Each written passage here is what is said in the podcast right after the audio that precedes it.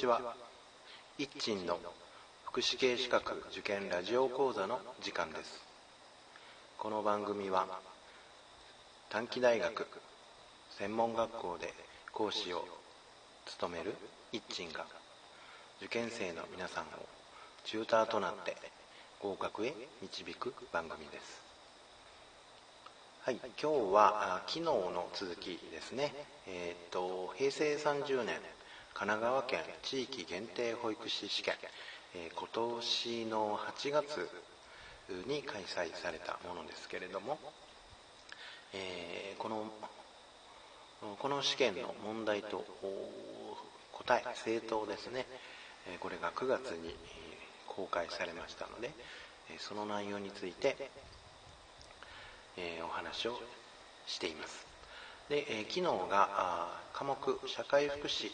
という科目の問題の10番ですね、えー、をについてお話をしました。で問題の10番はの正当の根拠ですね。これが障害者差別解消法だろうと思います。で、障害者差別解消法という法律について、えー、少し触れました、え今日はその問題の内容について、えー、お話をしていきたいなと思います、えー、この障害者差別解消法ですね、えは内閣府から、え合理的配慮ですね。障害を持つ方々についてさまざまな場面について合理的配慮の事例が内閣府から示されています。えーと、うん、選択肢12345それぞれについて、えー、この内閣府から示されている合理的配慮の事例ですねを、まあ、政党の根拠にしたいなと思いますでは早速始めていきますね。問題の10番の選択肢の1番ですけれども保育所に通う発達障害の F ちゃんは靴を揃える。トイレにしっかり座るといった日常生活の動作の一部が十分に身についていません。言葉による説明よりも視覚、まあ、目ですね。目で見る。視覚情報による説明の方が伝わりやすいため、えこれらの動作の順番を具体化した絵を絵ですね絵画の絵です。絵を作成し必要に応じて見せる見せるようにしている、まあ、この内容が障害者差別解消法に照らした時に合理的配慮が提供されているかどうかが判断基準になると思います、えー、この文章の中に発達障害児の F ちゃんとありますので、えー、合理的配慮の事例の中に発達障害のページがあります。そのページの中に書かれている合理的配慮の提供の例というのが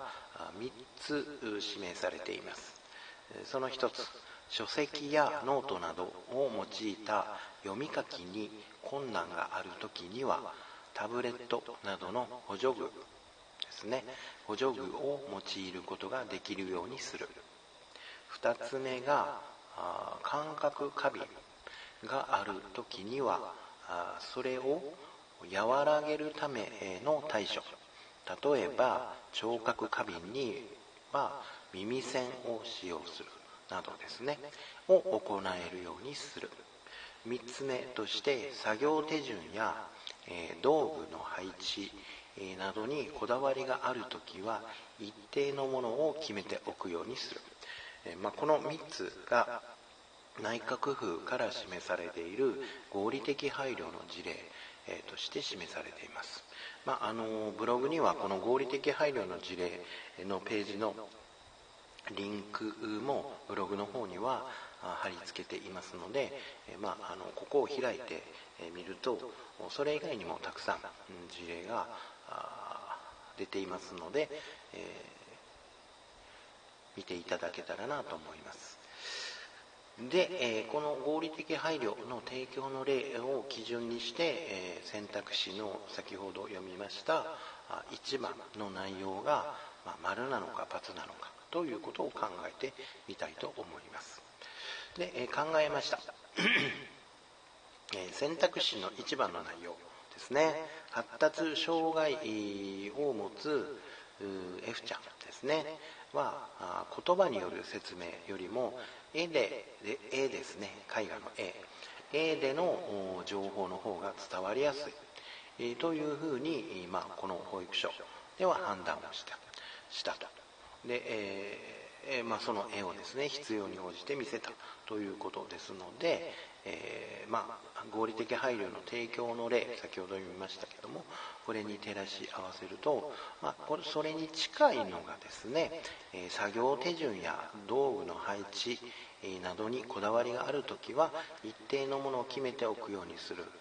だとかあるいは書籍やノートなどを用いた読み書きに困難がある時にはタブレットなどですねなどの補助具を用いることができるようにする、まあ、このような事例がありますので、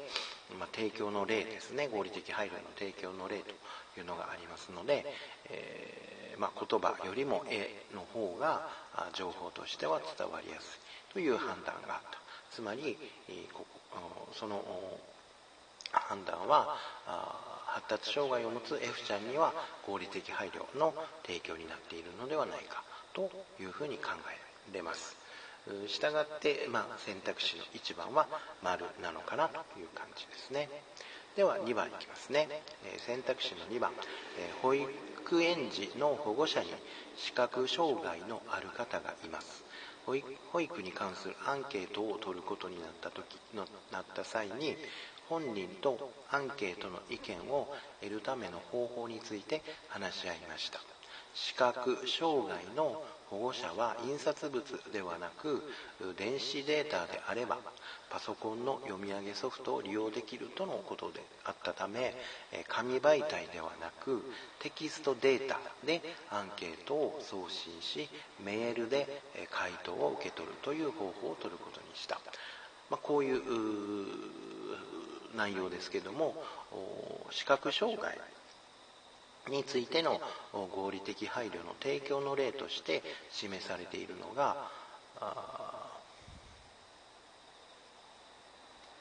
驚かせることのないように正面から私は〇〇ですが何かお手伝いしましょうかなどと声をかける、えーこちらあちらなどの指示言葉ではなく30センチ右2歩前というように位置関係を分かりやすく伝える。それから資料を拡大文字や展示によって作成したり資料の内容を読み上げて伝えたりする。それからパソコンなどで、え読み上げ機能を使えるように資料のテキスト形式データを提供する。それから本人の意思を十分に確認しながら、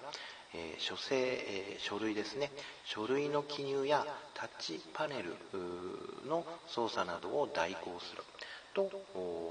合理的配慮の提供の例が指名されています、え、先ほど読みましたんと選択肢の2番の内容で、まあ、視覚障害がある保護者に対して印刷物でなく電子データですね。で、えー、アンケートを、まあ、メールで送信をしてそれをメールで、え、回答を受けるという内容に、の配慮をしたとあります。まあ、これはもうですね、えー、合理的配慮になっていると思われますので、えー、この内容は丸ということにしたりできるんではないのかなと思います。では3番、えー、G, G ちゃん。ABCEFG の G ですね、えー、G ちゃんの祖母は車椅子を使用している身体障害者、まあ、1級です。と。保護者の保育参観に出席したいと問い合わせがありましたが参観場所が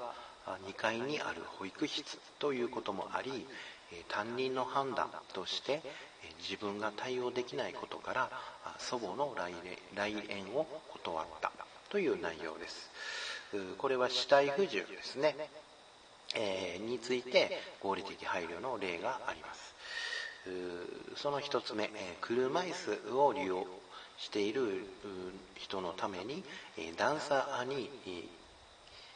段差に携帯スロープを渡すと。それから、えー、高いところに陳列された商品を取って渡す。それから列に並んで、順番を,、待つことが難しい時には列から外れて順番を待てるようにする。それから脊髄損傷